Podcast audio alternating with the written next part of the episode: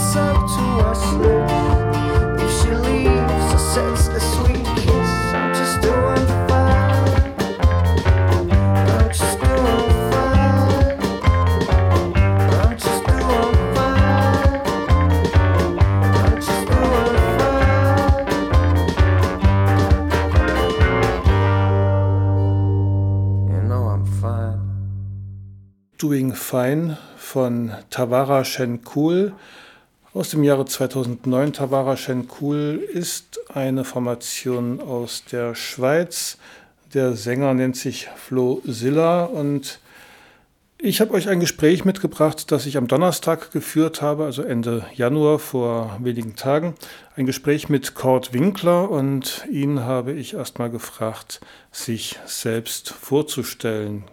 Ich bin ähm, angehender Genesungsbegleiter in Ausbildung, mache derzeit auch eine Weiterbildung zum Schreibtrainer, beziehungsweise habe die im letzten Jahr angefangen ähm, und habe ein Buch geschrieben zum Thema Schizophrenie und meiner Erkrankung, wenn man das so nennen möchte, ähm, nämlich paranoide Schizophrenie, was bei mir mal diagnostiziert wurde vor langer Zeit. Und um mit diesen Erfahrungen besser umzugehen und das ein bisschen weiterzugeben, was ich für Erfahrungen gemacht habe, habe ich gedacht, ich ähm, schreibe einen autobiografischen Erfahrungsbericht. Dieser autobiografische Erfahrungsbericht ist im Februar 2019 im Goldmann Verlag erschienen, trägt den Titel Ich ist manchmal ein anderer und im Handel erhältlich für 10 Euro. Kurt Winkler lebt in Berlin, macht derzeit eine Ex-In-Ausbildung zum Genesungsbegleiter. Ich stecke noch mittendrin in der Ex-In-Ausbildung. Die hatte ich zwar schon 2019 angefangen, aber durch die ganze Pandemiesituation hat sich das noch mal ein bisschen verzögert.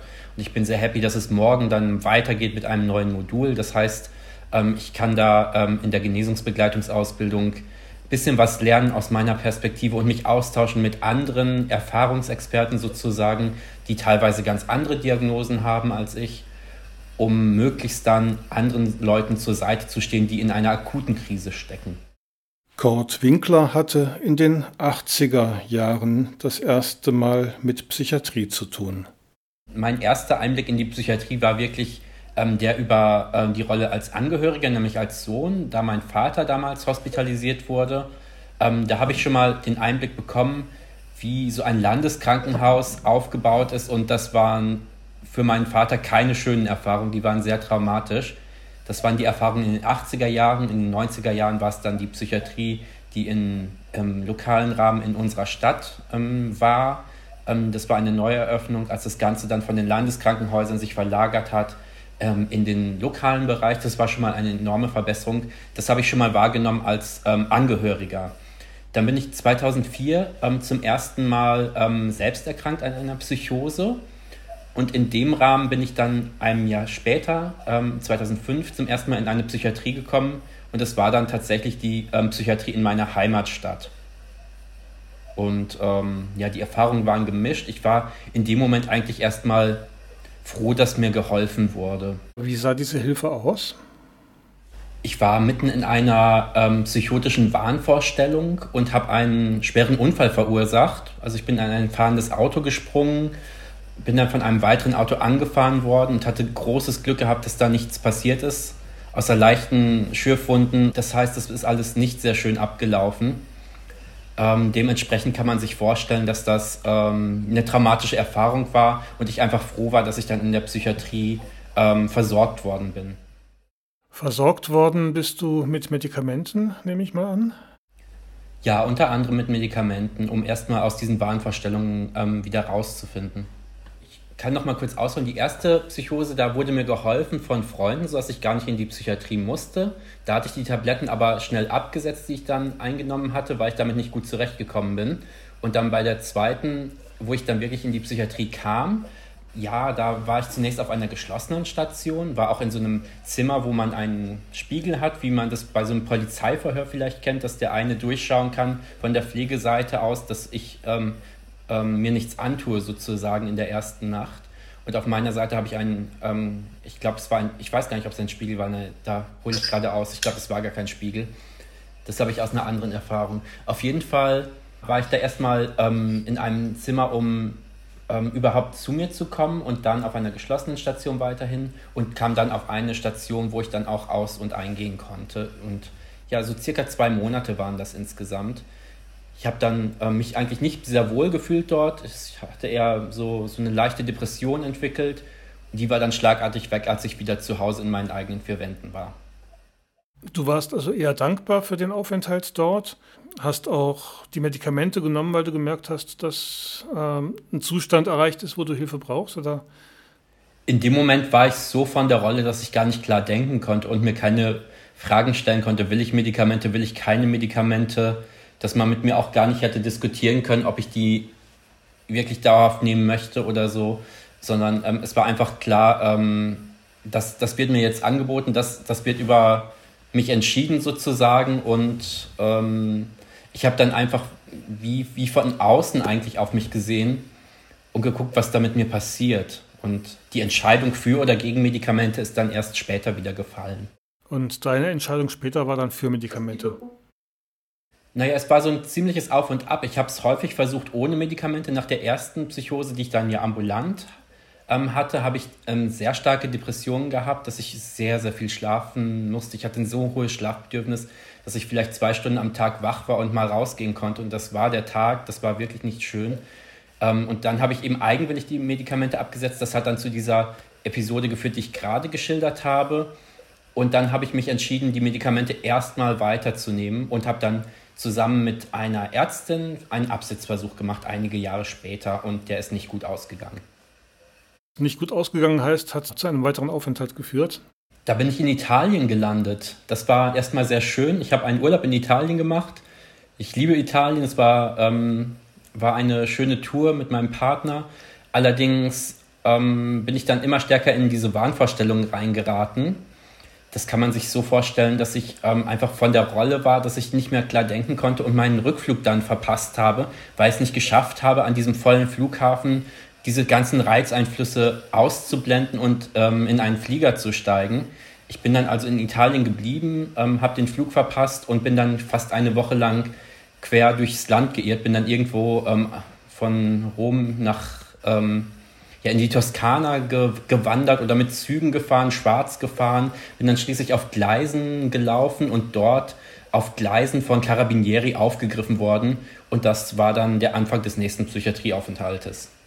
Das war relativ abenteuerlich. Das war auch wirklich eine, man, man sagt ja eher Psychiatrie als Klapse, aber in dem Fall möchte ich schon eher von einer Klapse sprechen. Aber es war, war ein ganz komischer Eindruck und eher traumatisierend auch dort in Italien.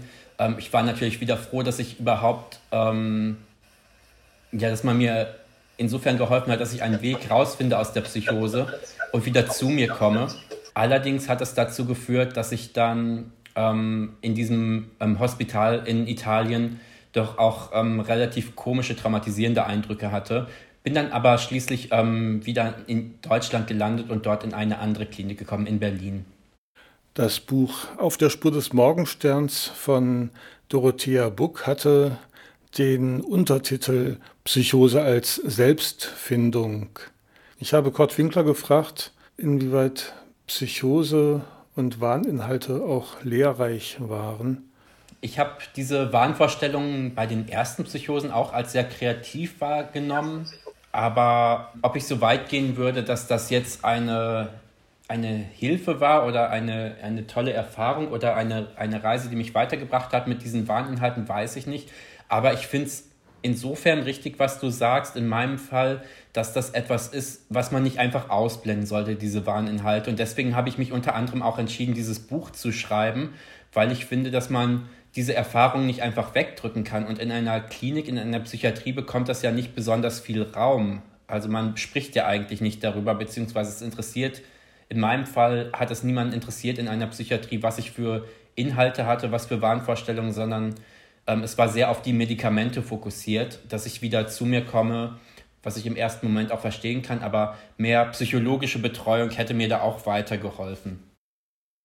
Du hast davon erzählt, dass der Absetzversuch, den du gemeinsam mit einer Ärztin gemacht hast, ans Desaster geführt hat. In meiner Zeit mit dem Bundesverband Psychiatrie erfahrener habe ich oft gehört und oft mitbekommen, dass viele Ärzte nicht darin ausgebildet sind, äh, psychiatrische Medikamente auszuschleichen und da oftmals auch viel zu schnell vorgehen. Wie war das bei dir? War das ein fachgerechtes Ausschleichen über Monate hinweg? Ja, das war schon ein längerer Prozess, eigentlich über ich glaube, zwei Jahre hinweg, dass man darauf hingearbeitet hat, dass man das wirklich reduziert. Aber aus heutiger Perspektive würde ich auch sagen, dass es eine sogenannte Rebound-Psychose war, die dann gekommen ist in Italien. Das heißt, man hätte das noch langsamer machen können, um dann auf der sicheren Seite zu sein. Ähm, also ähm, habe ich daraus gelernt und was ich jetzt mache, ist, dass ich Medikamente nehme, und die schrittweise langsam Step für Step immer wieder ein bisschen weiter reduziere über Jahre hinweg, über einen langen Zeitraum. Ich weiß noch nicht, ob ich nochmal einen Absitzversuch machen möchte in der Zukunft, aber ich weiß, dass, ähm, dass es ein guter Weg ist, ähm, die Medikamente langfristig zu reduzieren. Du hast am Anfang von Krankheit, von Erkrankung gesprochen, Psychose an Psychose erkrankt. Ich habe mich immer geweigert, das als Erkrankung ähm, zu bezeichnen. Ich sage, okay, das ist ein anderer Zustand, Ausnahmezustand und so weiter. Eine Krankheit impliziert ja, dass ich da gar nichts dafür kann. Dass das die Krankheit ist, die unabhängig von mir ist und ähm, ich wehre mich eigentlich bis heute immer wieder gegen diese Begriffe psychische Erkrankung, psychisch Kranke und so weiter. Also ich selbst nutze viel lieber das Wort Tüdelü statt Schizophrenie, weil ich ähm, das selbstbestimmter finde, von meinem Tüdelü zu sprechen als das Wort Schizophrenie zu nutzen, was ich ähm, nicht besonders gelungen finde. Es ist in manchen Ländern ja auch nicht mehr Usus, das zu nutzen. In den Niederlanden zum Beispiel, Jim van Os hat da einen Ansatz gestartet, den ich sehr gut finde und unterstützenswert finde.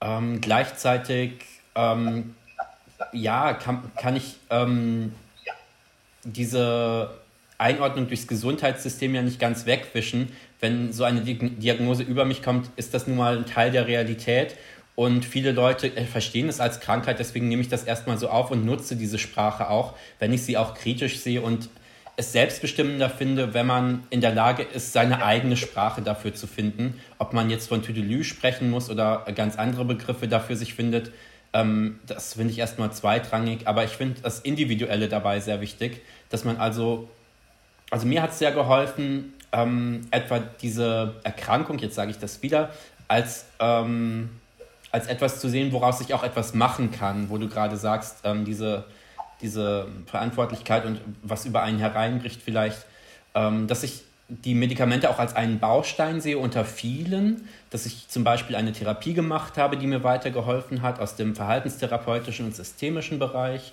ähm, die mir erstmal viele Denkanstöße ge gebracht hat und auch so ein Gefühl von ja, Verantwortungsbewusstsein geweckt hat, dass ich überhaupt denke, wer ist denn für mein Leben verantwortlich? Wer kann entscheiden, was ich daraus mache? Das bin ja nur ich allein und äh, dementsprechend weiß ich ähm, heute, ja, dass es andere Ansätze gibt, als nur auf Medikamente zu schauen. Und das möchte ich eigentlich auch gerne weitergeben. Ähm, Schreiben ist für mich zum Beispiel auch sehr wichtig. Das heißt nicht, dass man jetzt unbedingt ein Buch schreiben muss, aber ähm, zum Beispiel Schreiben am Morgen, um ein bisschen zu reflektieren, in was für einer Situation man ist, was man gerne verbessern möchte, was man ändern möchte, wie man sich überhaupt fühlt. Gerade wenn man Neuroleptika einnimmt, ähm, finde ich das nochmal ein wichtiges Thema, überhaupt Zugang zu den eigenen Gefühlen wiederzufinden. Ähm, das fällt mir manchmal schwer, weil ich so ein bisschen gedämpft bin nach oben und nach unten, weil das ja vieles abfedert. Aber es wird jetzt ein bisschen vom Thema ähm, Sprache und ähm, Diagnose und ähm, Worte hinweg, aber das wollte ich noch gerne anfügen manche Psychiater oder viele, von denen ich mitbekommen habe, schmeißen das ja gerne in einen Topf, das, was sie Erkrankung nennen. Und das, was Behandlung mit Leuten macht, ähm, wird auch dann gerne als Symptom der Erkrankung gesehen. Sprich, ich werde psychotisch, dann werde ich mit Neuroleptika behandelt, danach habe ich Antriebsarmut und andere Sachen. Das wird dann als Negativsymptomatik dargestellt und mir wird über Psychoedukation vielleicht auch noch beigebracht, wie die Krankheit funktioniert und dass ich sozusagen alle möglichen Gefühlsäußerungen als Symptom meiner Erkrankung sehe. Also ich habe das als Genesungsbegleiter erlebt, dass dann der, also bei manchen Leuten der Ruf nach äh, der nächsten Tablette gegen eine Unruhe oder gegen äh, Ratlosigkeit oder oder dann kommt, statt dass man schaut, okay, eigentlich geht es ja darum, mein Leben zu meistern und nicht darum, äh, die Erkrankung äh, nur als zentralen Inhalt zu sehen. Ich finde es auch schwierig, wenn man, wenn man sich zu sehr auf diese ähm, Erkrankung oder Krise, wie immer wir sie jetzt bezeichnen wollen, fokussiert und da, da aus dem Blick verhält, was, was man noch so im Leben hat und was für andere Inhalte es gibt, die einem vielleicht auch bei der Ge Gesundung oder Genesung oder dem, dem Weg, den man da geht, um da herauszufinden, aus diesem Labyrinth helfen können. Mir selbst ähm, hilft mein Umfeld einfach sehr stark, ähm, Freunde, ähm, Familie, aber auch ähm, Hobbys. Ähm, ich, wenn man nicht gerade ähm, festsitzt in der Wohnung, wie jetzt in Pandemiezeiten, reise ich sehr gerne oder gehe in die Oper. also mach einfach etwas, was, was gar nichts mit der Erkrankung zu tun hat, sozusagen. Und das hilft mir auch weiter. Und dieses Thema, was du gerade angesprochen hast mit dem Negativsymptomatik bzw. Nebenwirkungen, und das unterscheiden können, das finde ich auch sehr schwierig, gerade wenn einem Ärzte sagen, das, das sind jetzt die ähm, Symptome der Krankheit, habe ich manchmal den Eindruck, das ist eher eine Nebenwirkung von den Medikamenten, die ich habe. Aber das kann man so sauber gar nicht auseinanderhalten. Das heißt, es ist einfach ja so ein, so ein ganz schwieriges Thema. Wir wissen ja noch nicht mal, ob die Psychose nach dem Absetzen eine Absetzpsychose ist oder eine Rückkehr zu dem, was Erkrankung genannt wird. Ja, ich habe ja vorhin auch schon mal angesprochen, dass meine erste Psychose sowas sehr Kreatives hatte oder ich im Rahmen der Anfangsphase der Psychosen auch immer so leicht manische Zustände habe. Ähm, und die finde ich dann auch sehr wohltuend und merke, da, da bin ich auch bei mir selbst irgendwie oder ich, ich empfinde das als was Schönes.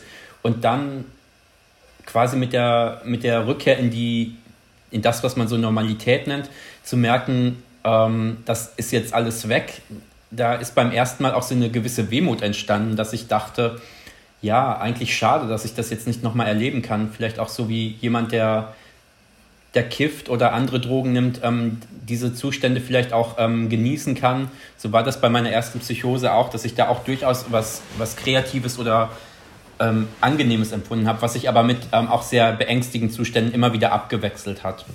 Du hast gesagt, dass du die erste Episode in Begleitung von Freunden überwunden hast. Kannst du uns dazu erzählen, also was denn da äh, an privater Begleitung möglich war? Also ich hatte erstmal ähm, gedacht, es hat erstmal langsam angefangen mit dieser berühmten Prodromalphase, dass sich Symptome so aufgebaut haben, angeschlichen haben, aber dann war sie sehr schnell stark da, diese ähm, erste Psychose bzw. Wahnvorstellung und größenwahnsinnige Inhalte. Ich dachte, ich hätte die Weltformel entdeckt, ich sei Bundeskanzler und ähm, ähm, habe eigentlich nur da ein bisschen da gesetzt und auf einem Blog in der Küche gekritzelt und dachte, das sei jetzt was ganz Wichtiges und niemand darf es lesen.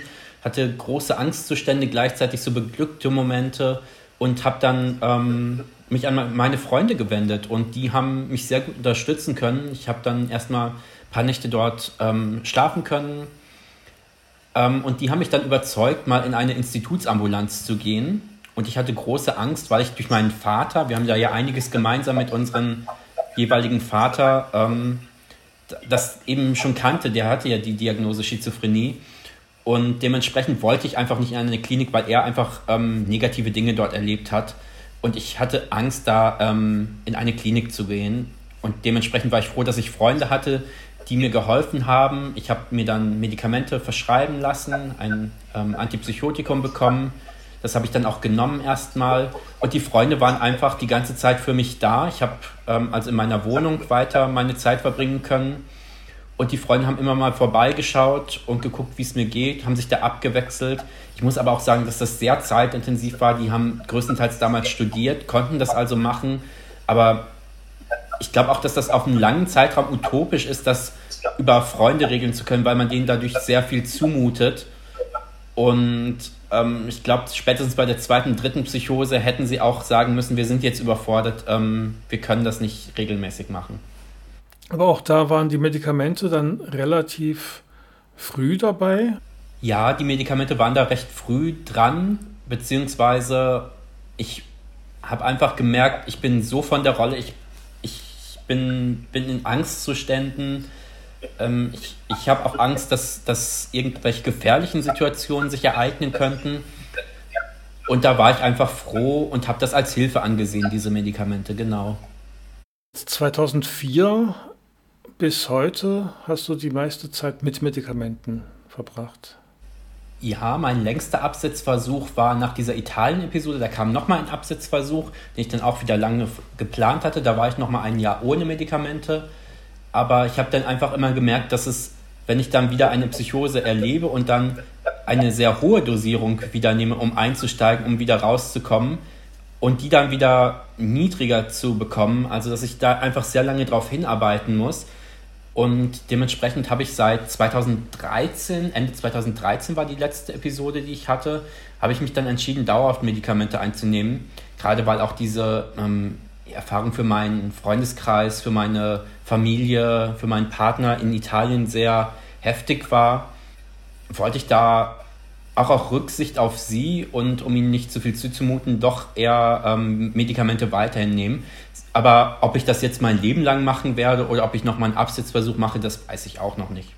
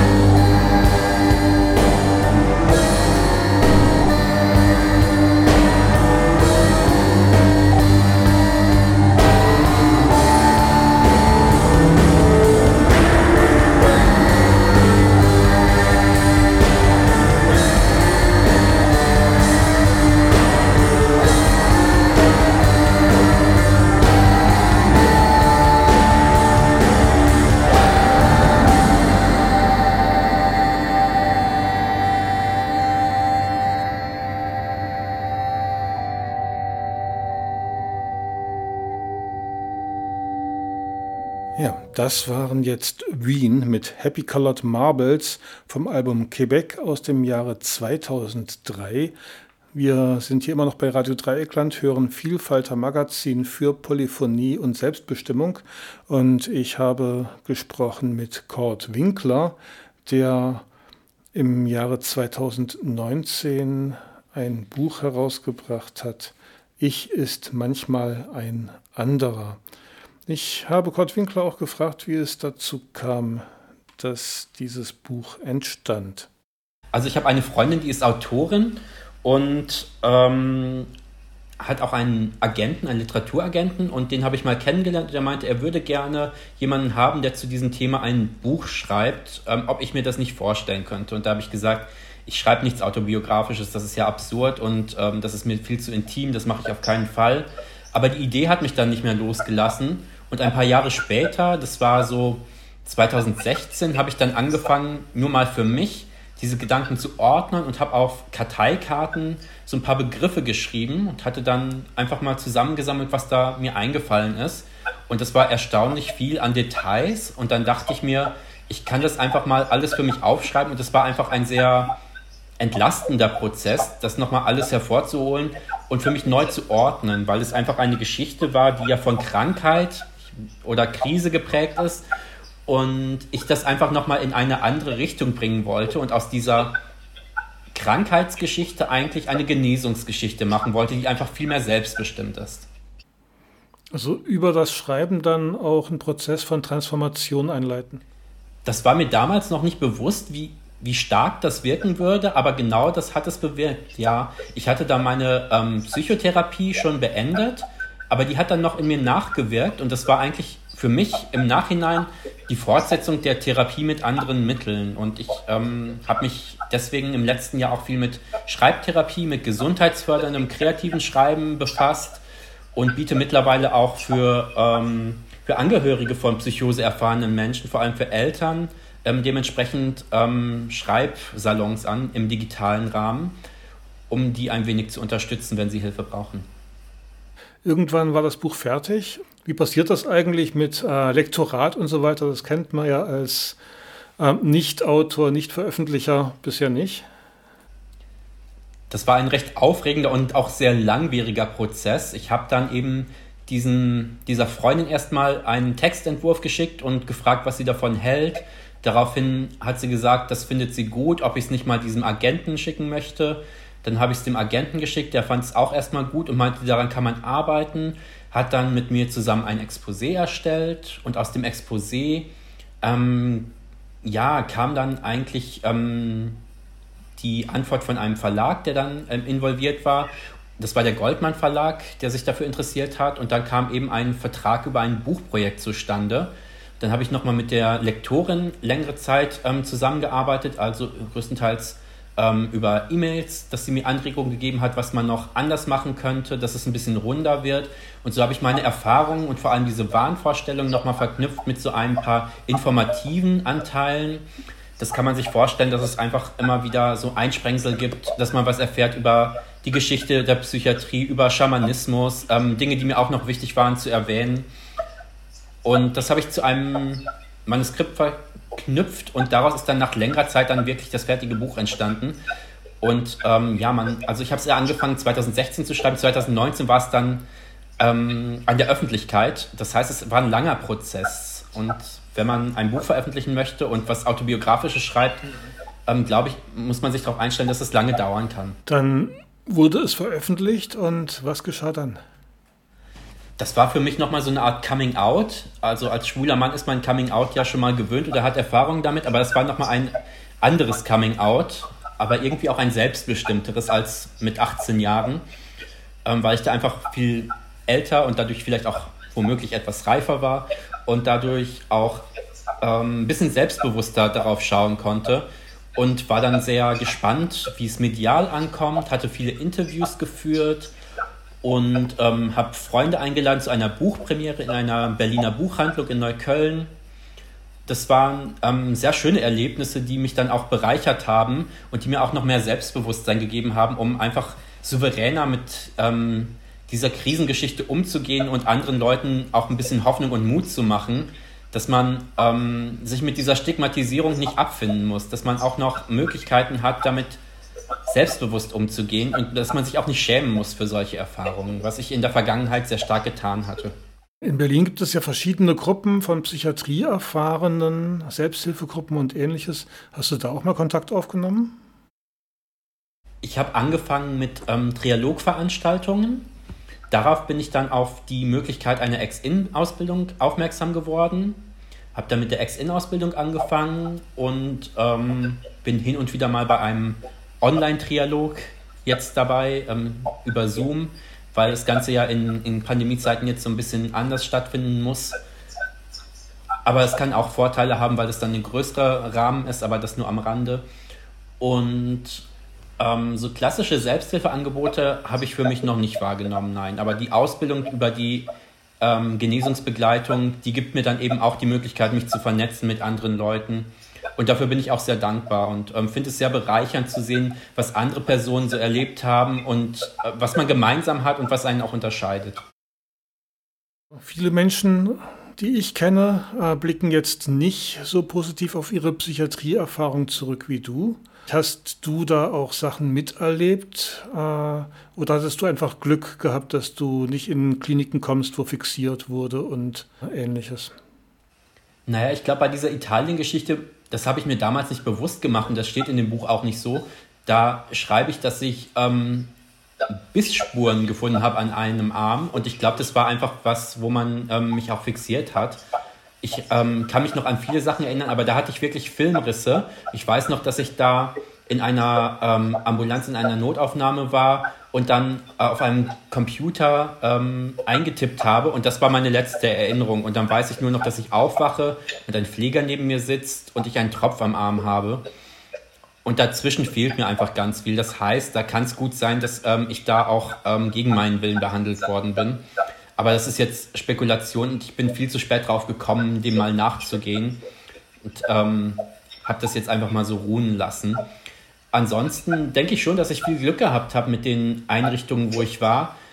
Vielleicht war es auch so, dass ich durch die Erfahrung mit meinem Vater, der einfach ähm, sich nicht behandeln lassen wollte, der so einen klassischen Drehtüreffekt hatte oder Teufelskreis, wie man das ja auch nennt, immer wieder in der Psychiatrie gelandet ist, die Medikamente abgesetzt hat, es nicht gut gegangen ist, eine neue Psychose kam, wieder in die Klinik kam, dass ich das eben vermeiden wollte und dadurch einfach den Medikamenten ein bisschen ähm, positiver, vielleicht auch zu positiv eingestellt war, dass das schon mal einen großen Unterschied gemacht hat. Im Laufe unseres Gespräches habe ich natürlich auch einiges von meiner Geschichte erzählt. Das Gespräch hat insgesamt sehr viel länger gedauert, als diese Sendung überhaupt an Zeit zur Verfügung stellt. Ich habe von meiner Geschichte erzählt, von meinem Misstrauen den Medikamenten gegenüber, von der Erfahrung, trotz Schizophrenie-Diagnose seit über 30 Jahren ohne Medikamente zu leben und wahnhafte Episoden unbehandelt durchzustehen. Da ich mich nicht als krank sehe, aber als psychosefähig, habe ich einfach lernen müssen, dass ich rechtzeitig mich um solche banalen Sachen wie Schlafen, Essen, Bewegung, sinnvolle Betätigung und solche Sachen kümmere und ähm, eben aufpassen muss mit solchen äh, Substanzen, die meine Abwehrkräfte schwächen, ob das jetzt Alkohol ist oder anderes. Also diese Sachen, die muss man so oder so lernen, denke ich mal, mit oder ohne Medikamente.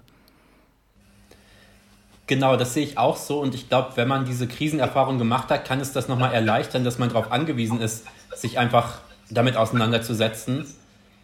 Aber was du schon sagst, diese Unterscheidung zwischen gesund und krank, ich weiß auch gar nicht, ob, ob mir die überhaupt weiterhilft. Ich will, will mich auch gar nicht unbedingt als krank bezeichnen oder als jemand, der gesund werden will. Ich weiß nicht, ob mich das überhaupt irgendwo hinführt, ständig drüber nachzudenken, bin ich jetzt gesund, bin ich krank. Ich finde es ganz gut, wenn ich denke, dass ich auf einem guten Weg bin, dass ich eben über diese Faktoren, die du gerade beschreibst, Schlaf, ein guter Lebensstil, gesunde Ernährung, Bewegung und so weiter viel selbst in der Hand habe, um zu schauen, dass, ähm, dass es mir weiterhin gut geht und ich mit zukünftigen Krisen, die ja immer kommen können, das weiß man ja alles nicht, ähm, dass ich damit auch gut umgehen kann, indem ich da einfach eine Einstellung habe, die gesundheitsfördernd ist. Und gleichzeitig muss ich auch sagen, diese Erfahrungen, die du da gemacht hast, die sind natürlich furchtbar und da habe ich großen Respekt vor all den Leuten, die sich engagieren, um daran was zu ändern. Ich glaube, wenn ich so auf meinen Vater zurückschaue in den 80er, 90er Jahren, zu meiner eigenen Psychiatrieerfahrung hat sich schon was geändert über eine Generation hinweg, aber es ist noch lange nicht genug und diese ganzen Zwangsbehandlungen, die es ja immer noch gibt, ähm, weil einfach auch nicht viel Geld da ist oder einfach nicht genug Pflegekräfte da sind, die bezahlt werden müssen, ähm, ja, ist das nochmal ein Grund zu schauen, vielleicht auch gerade in Pandemiezeiten, dass man nochmal guckt, ähm, diese ganze Privatisierung, wohin die eigentlich führt und dass man nochmal anders auf ähm, das System schaut. Ich glaube, dass es sehr gute Ärztinnen und Ärzte und Pfleger und Pflegerinnen gibt, die auch nicht aus, aus Sadismus ähm, handeln, sondern dass das System einfach etwas ist, was ähm, reformiert werden müsste. Dass man also mehr Geld in die Hand nimmt und ähm, ja auch mehr Stellen da sind, um, um was zu tun, was, um was zu tun, um ja, noch mehr, mehr Stellen zu schaffen, ähm, dass mehr Pfleger da sind, mehr Psychologen, Genesungsbegleiter natürlich auch. Und es können teilweise auch Praktikantinnen und Praktikanten sein, habe ich den Eindruck. Das hat mir damals in einer Krisenphase auch weitergeholfen, dass einfach jemand da ist, mit dem man reden kann. Sagte Kurt Winkler in dem Gespräch, welches wir am Donnerstag aufgenommen haben. In diesem Kontext musste ich an Soteria denken, das Projekt, das der kalifornische Psychiater Loren Moscher Ende der 70er, Anfang der 80er aufgebaut hat. Ein zentraler Ansatz war hier das Dabeisein. Moscher hatte in seiner Einrichtung explizit Menschen ohne psychiatrische oder therapeutische Vorbildung eingestellt. Dabeisein, begleiten, einen Raum schaffen, wo Genesung stattfinden kann, ist vielleicht eher möglich, je weniger die Begleiter helfen oder therapieren wollen in dem Punkt, dass es nur mehr Geld und mehr Personal braucht, damit sich in Psychiatrie Zwang und Gewalt in nichts auflösen. In diesem Punkt habe ich Kurt Winkler widersprochen. Nicht nur der PPE sagt, dass es eine Frage der Haltung ist, ob und wie Zwang und Gewalt in Psychiatrien eingesetzt werden, Zwangsbehandlung ist bei weitem nicht nur auf Personalmangel ähm, zurückzuführen, sondern auch ein, auf ein äh, gewisses Grundverständnis. Darüber können wir auch lange diskutieren, an anderer Stelle gerne mehr. Zurück zu Kurt Winkler. Wie sähe Psychiatrie aus nach der Reform, die du dir wünschst? Ich meine, das ähm, Soteria-Modell ist schon mal ganz wichtig. Das Weddinger-Modell fällt mir da noch zu ein ähm, Weglaufhäuser und so weiter. Das ist sicher eine große Bereicherung. Ähm, ich mache derzeit ein Praktikum in der integrierten Versorgung, dass man also so schaut in Richtung ähm, ambulante Versorgung, Home Treatment, das sind alles Ansätze, die man mal näher untersuchen kann, stationsäquivalente Behandlung und so weiter und so fort. Und wenn es um stationäre Unterbringung geht, denke ich mal, dass eine Psychiatrie ganz, ganz viel machen kann mit ähm, wenig Geld, indem man das einfach ein bisschen ansprechender gestaltet und indem man guckt, wie kann man die Atmosphäre eigentlich so ändern, dass Zwangsbehandlungen unwahrscheinlich werden, dass man Leute erstmal derart unterstützt, dass sie sich da auch etwas, ja, wohlfühlen ist vielleicht viel, zu viel gesagt in einer Psychiatrie, aber dass man als Patient in einer Psychiatrie erstmal ähm, so, so, Details hat, ähm, dass es nicht zu laut ist zum Beispiel, dass man Ruhe hat, dass man Räume hat, in denen man sich aufhalten möchte. Das kann eine kleine Bibliothek sein, das kann ein Blick aus dem Fenster sein, das können ergotherapeutische Dinge sein in jederlei Hinsicht. Ich war zum Beispiel in einer Tagesklinik und da hat man jeden Tag gekocht. Das heißt, ich habe die ähm, Kochgruppe übernommen und habe dann eingekauft jeden Tag, hatte also feste Strukturen und das Kochen, was mir sowieso Spaß macht, hat mir dann nochmal sehr viel Struktur gegeben, um wieder in den Alltag zu finden. Es gibt da sehr viele Möglichkeiten und so individuell wie jede Erfahrung ist und so individuell wie jede Person ist, glaube ich, dass da ähm, jeder auch andere Antworten finden würde. Du hast das Buch rausgebracht, du hast inzwischen einiges an Videos ins Netz gestellt, du bietest einen Blog an und äh, eben auch ein 10 oder ein 6 Schritte Programm. Du bekommst wahrscheinlich auch viele Rückmeldungen wenn mir Leute schreiben, dann sind es häufig Angehörige, aber auch ähm, Betroffene selbst, die Erfahrungen gemacht haben mit Krisen psychotischer Natur. Und häufig ist da einfach eine große Unsicherheit oder Hilflosigkeit dahinter, so eine Ohnmachtserfahrung. Und gerade bei Angehörigen auch das Gefühl, man wird nicht gehört, man wird gar nicht wahrgenommen, wird nicht einbezogen in diesen Prozess, ähm, wenn da jemand im Umfeld ähm, krank ist oder eine Krise erlebt, dass man eigentlich wie außen vor da steht und eine Machtlosigkeit hat, da nicht helfen kann. Und dann ist es häufig so eine Unsicherheit, wie kann man damit umgehen und was ich da eigentlich anbiete, ist einfach erstmal nur zuzuhören, wenn es auch eine Mail ist, dass ich mir die durchlese und schaue, wie kann ich das rückspiegeln, was ich da gelesen habe.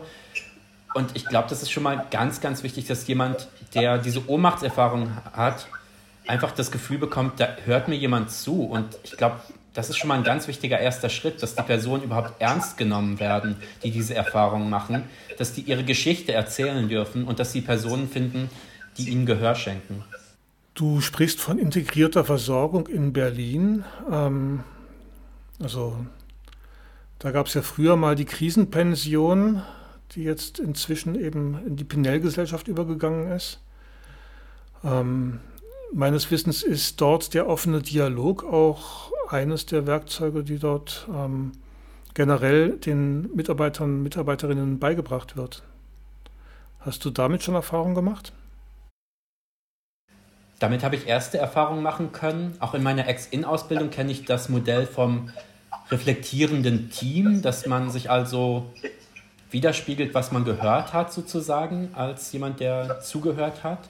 Und die Netzwerkgespräche im Sinne des offenen Dialogs, ähm, die sagen mir auch was, da durfte ich auch schon mal dran mitwirken. Ähm, generell ist das Team, in dem ich dort jetzt ähm, arbeiten darf, als Praktikant auch ähm, erfahren und geschult im offenen Dialog.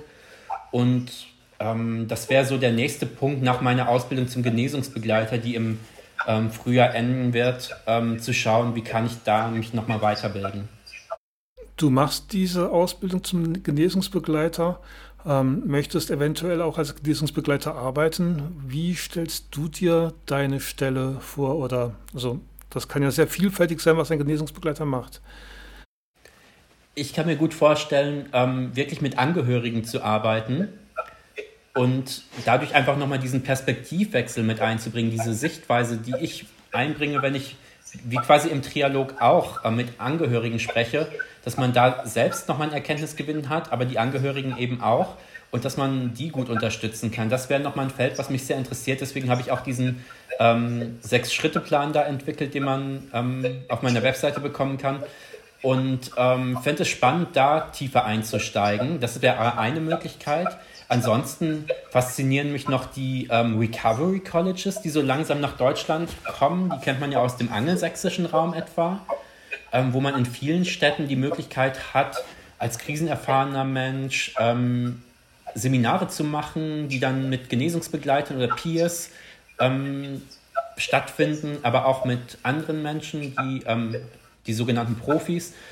Das heißt, es ist immer so eine Kombination aus Peer und Profi, die da stattfinden. Seminare vom Tree of Life Workshop bis zu Yoga, gesunder Ernährung. Ähm, oder dass man was über seine Erkrankung oder seine Krisenerfahrung lernt und die weiter ähm, reflektieren kann.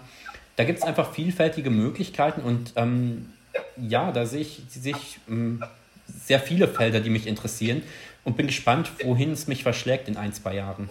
Angesichts meiner Geschichte habe ich diesen Sechs-Punkte-Plan für mich jetzt als nicht so positiv ähm, wahrgenommen. Also du schreibst da ja auch, dass man möglichst schnell eine professionelle Begleitung oder Behandlung suchen sollte.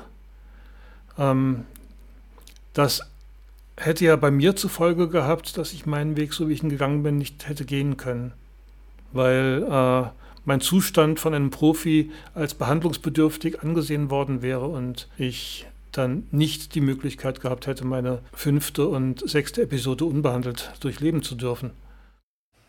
Naja, es gibt ja sehr viele unterschiedliche Erfahrungen und die Erfahrungen, die du gemacht hast, weichen stark von denen ab, die ich gemacht habe. Und so unterschiedlich wie die Menschen sind und die ähm, Lebensentwürfe und die, ja auch die Schicksale, die dran, dran hängen und die Erfahrungen, die man so macht, so unterschiedlich, denke ich mal, fallen auch die Bewältigungsstrategien aus, die man daraus schließen kann. Ich denke mal, aufgrund der Erfahrungen, die ich gemacht habe, dass ich also mehrfach in Situationen gekommen bin im Rahmen einer Psychose, die wirklich ähm, lebensgefährlich waren und wo ich rückblickend sagen kann, es ist ähm, ein Wunder, dass ich hier heute mit dir sprechen kann und darauf zurückschauen darf ähm, und das überlebt habe, ähm, sehe ich das schon als etwas sehr Ernstes und denke mal, ähm, dass ich empfehlen würde, wenn ich mir anmaße, jemandem etwas zu empfehlen überhaupt, ähm, sich Hilfe professioneller Natur zu holen, dass Angehörige also nicht allein gelassen werden damit. Denn die Erfahrung habe ich ja als Kind eben auch gemacht, wie es ist, wenn, wenn meine Mutter allein steht mit dieser ähm, Erkrankung meines Vaters und nicht wusste, an wen sie sich wenden kann. Und dementsprechend halte ich es für keine gute Idee, ähm, zu versuchen, das, das selbst als Angehöriger alles in den Griff zu bekommen, weil einem das die Kräfte auch ähm, irgendwann übersteigen lässt.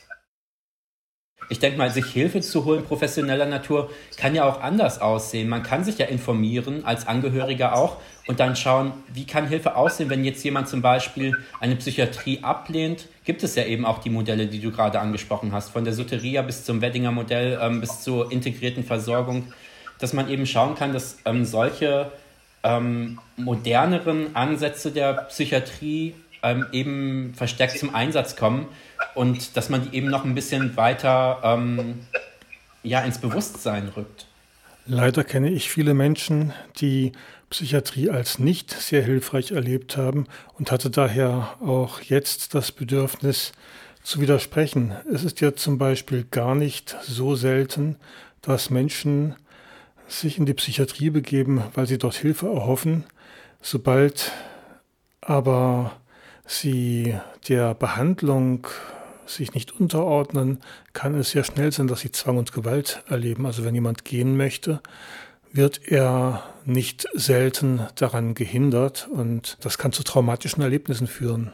Bei Tausenden von Psychiatriepatienten haben wir ein paar einzelne Betten äh, in Soteria-Stationen. Wir haben 15 Betten im Weglaufhaus. Die Verfügbarkeit solcher alternativen Herangehensweisen ist ja sehr, sehr gering. Das ist richtig und das sollte man auch nicht verharmlosen oder beiseite wischen.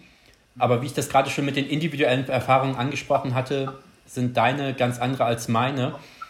Und dementsprechend ähm, sehe ich das eher so, dass ich den Fokus darauf lege, was passieren kann, wenn ich eben keine Unterstützung bekomme professioneller Natur.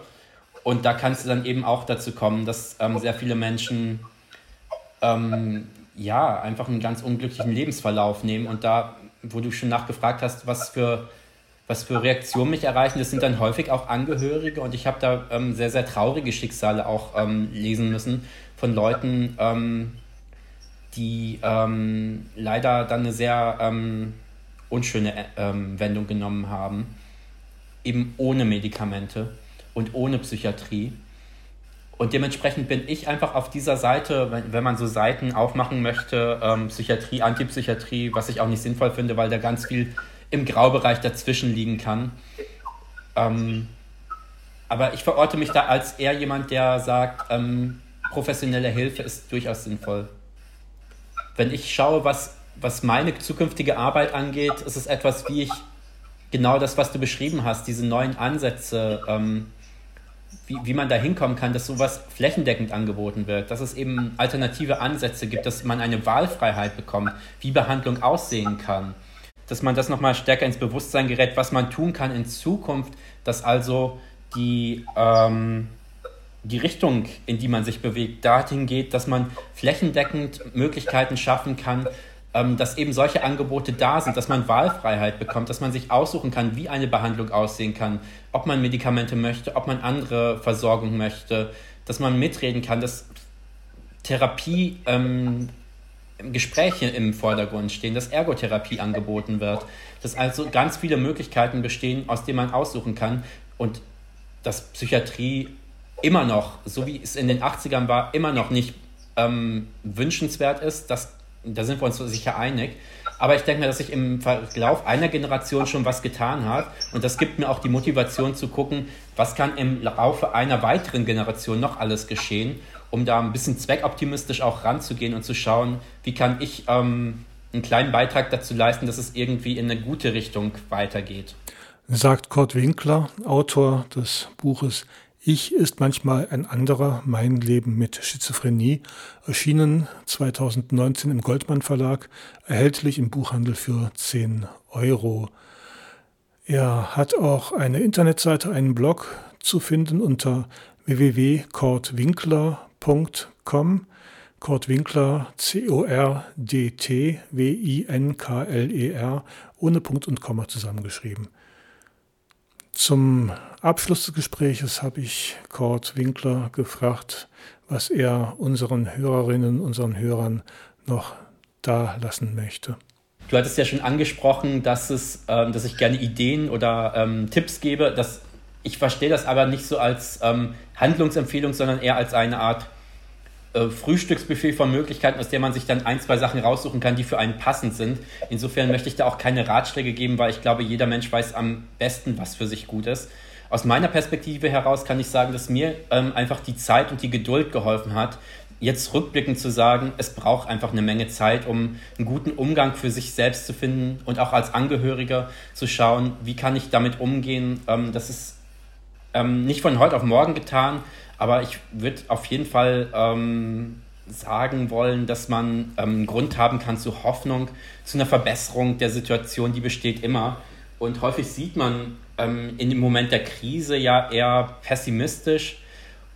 Und das sieht man jetzt auch in der ähm, Pandemiesituation, dass viele Menschen ähm, nicht so viel Optimismus haben. Und wenn man erstmal diese Werkzeuge, die du auch beschrieben hast, an die Hand nimmt, das sind ganz basale Dinge von Schlaf bis ähm, Bewegung bis zu guter Ernährung und so weiter, sollte man ähm, im Hinterkopf behalten, dass man ähm, einfach sehr viel selbst in der Hand hat, um damit gut umgehen zu können. Mir war es auch nochmal wichtig, darauf hinzuweisen, dass ich als Angehöriger nicht den Anspruch haben kann, äh, haben darf, helfen zu müssen. Ich kann in dem Sinne nicht helfen. Ich kann jemanden unterstützen, ich kann einen Raum zur Verfügung stellen und ähnliches, aber ich kann nicht die Verantwortung übernehmen für das Leben eines anderen, auch wenn es mein Sohn, meine Tochter, mein Vater, meine Mutter, meine Schwester ist oder mein Bruder. Genau das finde ich an dem Wort Genesungsbegleitung auch ganz schön, dass man also wirklich als Begleiter dastehen kann und einfach nur seine Unterstützung anbieten kann und zu sagen, hey, ich bin da und das hat mir bei meinem Umfeld auch am meisten weitergeholfen, dass also Leute einfach da waren und die Stabilität und Verlässlichkeit ausgestrahlt haben. Soweit Kurt Winkler, Autor des Buches Ich ist manchmal ein anderer. Mein Leben mit Schizophrenie, erschienen bei Goldmann im Jahre 2019 kostet 10 Euro. Ihr findet Kurt Winkler im Netz unter kurtwinkler.com und ihr könnt dort Kontakt aufnehmen zu ihm. Mich könnt ihr erreichen unter 07631 974 9814. Dort könnt ihr eine Nachricht hinterlassen oder per Mail unter zwischen den Welten at posteo.de oder auch unter vielfalter at rdl.de. Ich freue mich, euch in einem Monat wiederzuhören, am 1. März um 20 Uhr. Und ja, ich verabschiede mich verantwortlich und sich entschuldigend für alle Pannen, Mirko Olostjak-Brahms. Macht's gut.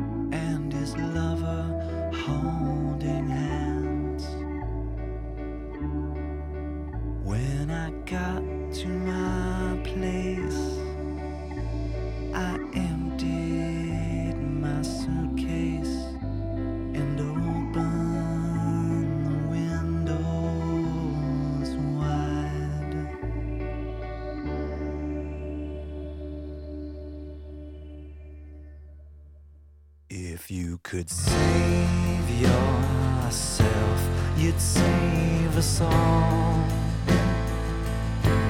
Is that what you called me for? Is that why you're knocking on my door? The time I've spent working myself to death. Thought that's what you wanted. My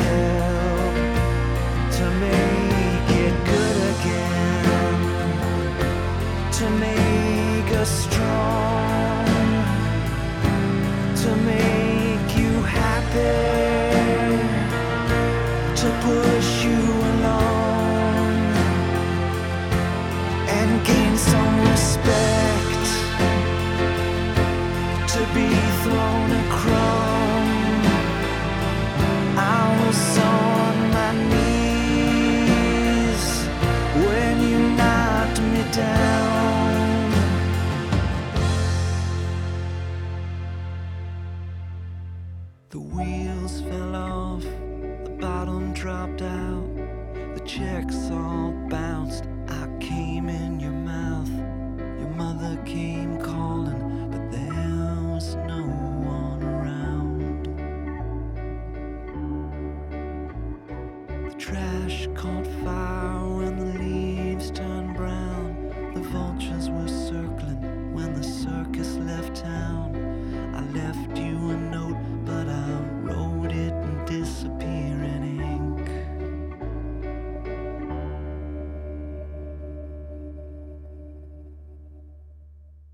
If you could save yourself, you'd save.